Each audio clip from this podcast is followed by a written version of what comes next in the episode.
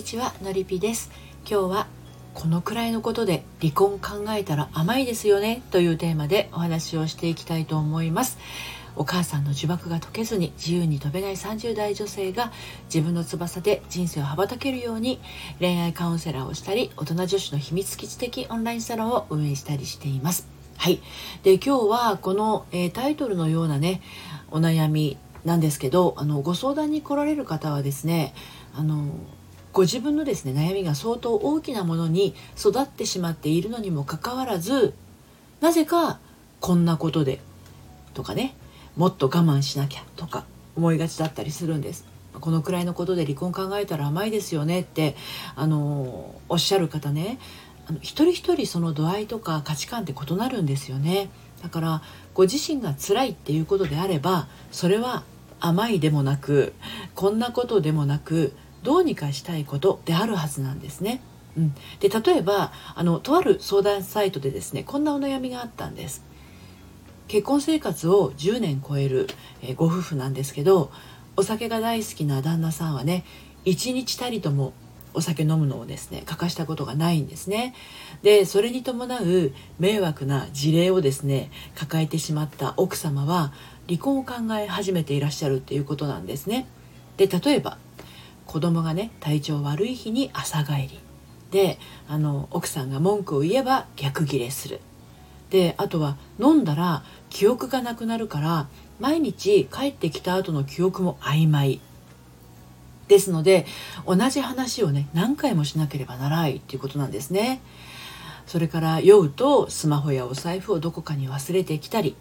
あとは社員旅行ではね酔っ払いすぎて行方不明になったこともあるそうなんですね。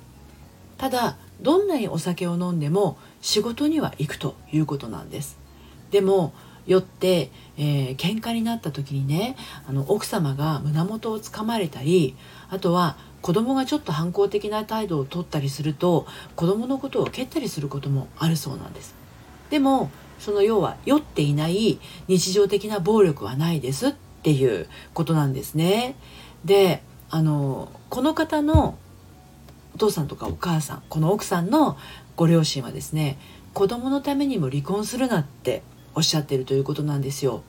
なのでご本人もこれくらいのことでっていうような言い方をされてるんですね。これくらいのことで離婚したいと思う自分は甘いのかっていうふうに迷ってるんです。はい。では、今日のですね、配信、また3つに分けてお話をしていきたいと思うんですけど、1つ目が、本当に守りたいものが答えを導き出す。2つ目が、このままこの生活が続いた先にあるもの。そして3つ目が、例えば耐えたとして、例えば別れたとして。はい、この3つに分けてお話をしていきたいと思います。でまず1つ目の本当に守りたいものが答えを導き出すなんですけどあの離婚するかしないかもそうなんだけど誰かと別れるか別れないかっていうものは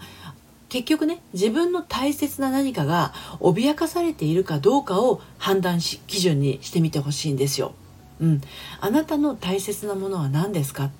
あなたの本当に守りたいものは何ですか？っていうところですね。それがもし傷つけられたり失われそうになっているとしたならそれは離れた方が良い時に差し掛かっているのかもしれないんですね。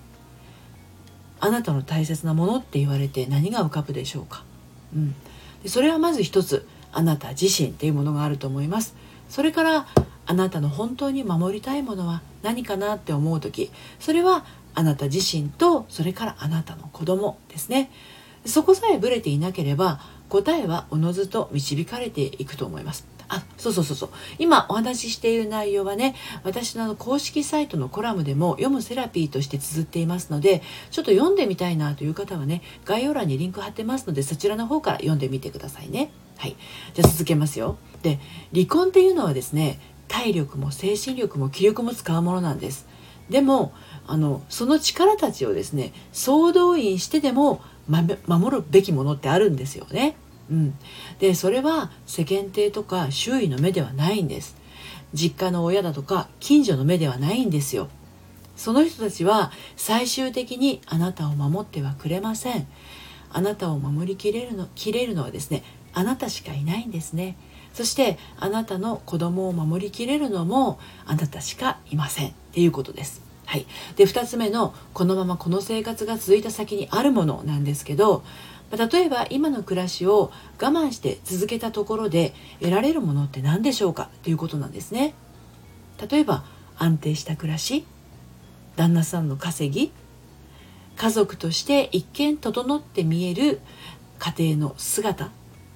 それから住まいねだからこそあなたに問いかけたいんですね。安定した暮らしと引き換えに何を失っていますか？旦那さんの稼ぎの裏であなたが耐え忍んでいるものは何ですか？仮初めの家族の姿が映し出す虚しい心の影に何を思い何を感じますか？今の住まいが変わったらどんな不便がやってきますか？人はね変わりたくない生き物だから今あるものがなくなるとすると慌てます。ですがなくなった部分を埋める力を人は持っています。居心地の悪さや落ち着かない気持ちの暮らしぶり。これが取り除かれた後は居心地の良さと落ち着いた気持ちの暮らす暮らしぶりでね埋めてよけいけば良いんじゃないかと思うんですね。でも居心地の悪さや落ち着かない気持ちでいっぱいだとねそれをシフトすることができません。一旦捨てる。っていうこの作業の後に初めて自分の必要なもので満たしていくことができます。ちょっと勇気がいるけどね。はい。で最後。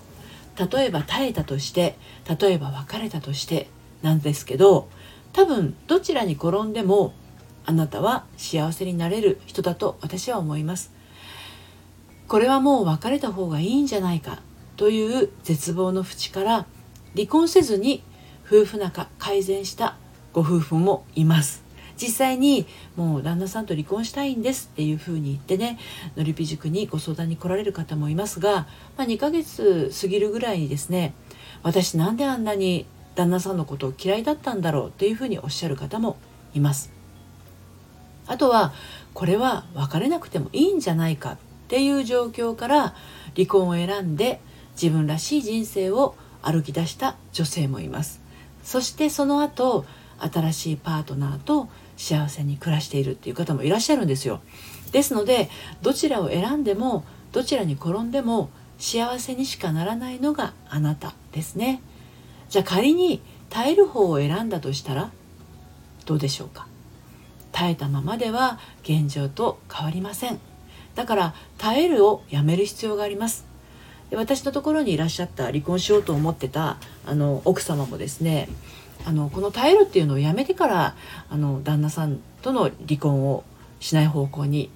なっていったわけなんですね、うん、だから耐えるのをやめるっていう必要やっぱりあるんです。じゃあ仮に別れる方を選んだとしたらですけれどこれは嫌な気持ちを全て一掃してで新しい気持ちで人生の舵を取り直していきます。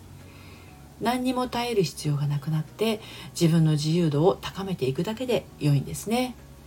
でそこには罪悪感とか後悔の後はありません全てを吹っ切って軌道修正していくだけです誰のための人生かと問われればもうそれはねあなたの人生でしかないんですね誰かの犠牲になるものでもないし誰かに遠慮して生きていくものでもありませんはい。ということで今日はこのくらいのことで離婚を考えたら甘いですよねというテーマでお話を、えー、してきました。